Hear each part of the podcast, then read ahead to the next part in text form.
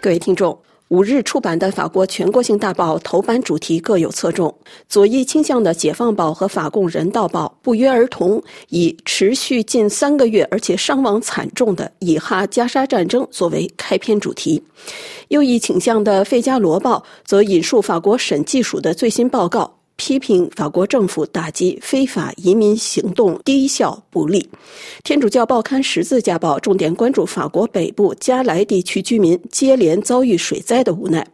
财经报刊《回声报》放在头版的话题是法国人对运动型多用途汽车的新兴趣。在国际版，以哈冲突占据各报大版篇幅，《人道报》也长篇报道了乌克兰战场的情况，《十字架报》和《回声报》都刊登文章介绍孟加拉国七日举行的立法选举，这是二零二四年全球第一场选举。《回声报》也发表文章综述世界各地今年其他几项重要的选举活动，排在第一位的是台湾。解放报刊登长篇报道，介绍玻利维亚刚刚启动的锂矿开发以及中俄两国在该国的投资。根据解放报记者发自玻利维亚南部乌尤尼的报道，玻利维亚十二月中旬刚刚建成该国首座碳酸锂生产工厂。锂金属是蓄电池生产的重要元素，而玻利维亚地下拥有全球最丰富的矿藏，与智利和阿根廷组成全球锂矿三角，玻利维亚则位居这个锂三角的顶端。但要充分利用这些矿藏，这个内陆国家不得不将目光转向国外。国际能源署估计，二零四零年时，全球锂矿需求将是目前水平的四十二倍。外国公司因此都觊觎着这个南美洲最贫穷的。国家不久前，一些欧洲锂矿开采企业的投资人曾来这里参观，但欧盟尚未与该国签约。欧盟目前近百分之八十的锂矿进口来自智利，中国与俄罗斯则早已经捷足先登。近期都大笔增加对玻利维亚锂矿产业的投资，仅是2023年一年投资金额就超过27亿美元。今年一月，该国首都拉巴斯宣布与中国电池制造商和技术公司宁德时代合资建厂，投资14亿美元开采当地的锂矿。中国中信国安信息产业股份有限公司则有意投资8亿5700万美元，在乌尤尼延昭建厂。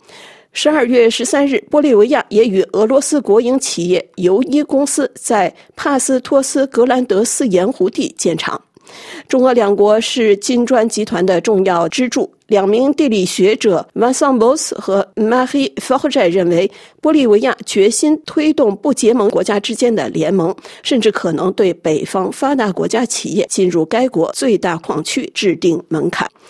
回声报认为，二零二四看上去是具有历史意义的一年，不仅因为许多国家都将有选举活动，涉及全球一半人口，而且也因为其中一些选举在地缘政治中的重要性。位居该报八个重要选举活动榜首的是台湾，现任台湾副总统赖清德目前看来处于领先地位。但与最强对手的差距并不大。中国国民党候选人侯友谊和台湾民众党候选人柯文哲都支持与北京和缓关系。但即使赖清德当选总统，他的行动能力也可能会因为立法院选举结果受到牵制。此前民调显示，国民党与民众党联合有可能在立院赢得多数席位，让已经因为社会和经济政策不利而饱受批评的民进党政府难以执行其施政纲领。在台湾选举之外，《回声报》顺序列举了印度尼西亚、俄罗斯、韩国、印度、南非、伊朗以及美国的选举活动。认为，鉴于当前高度紧张的地缘政治关系，没有哪项选举的影响会超过美国十一月的大选。美国选举结果很少让人如此惴惴不安。对乌克兰的支持、对北约组织的支持以及解决中东冲突的策略，都将与美国人选出哪位总统密切相关。南亚小国孟加拉两天后将拉开二零二四年的首场选举活动。回声报驻印度新德里记者的报道认为，所谓选举只是一个形式，结果几乎已经明了。现任总理应当会获得连任，最大在野党已宣布抵制选举。十字架报特派记者的报道聚焦执政当局对大学生抗议活动的镇压，有数千人被捕。以上是今天的法国报纸摘要。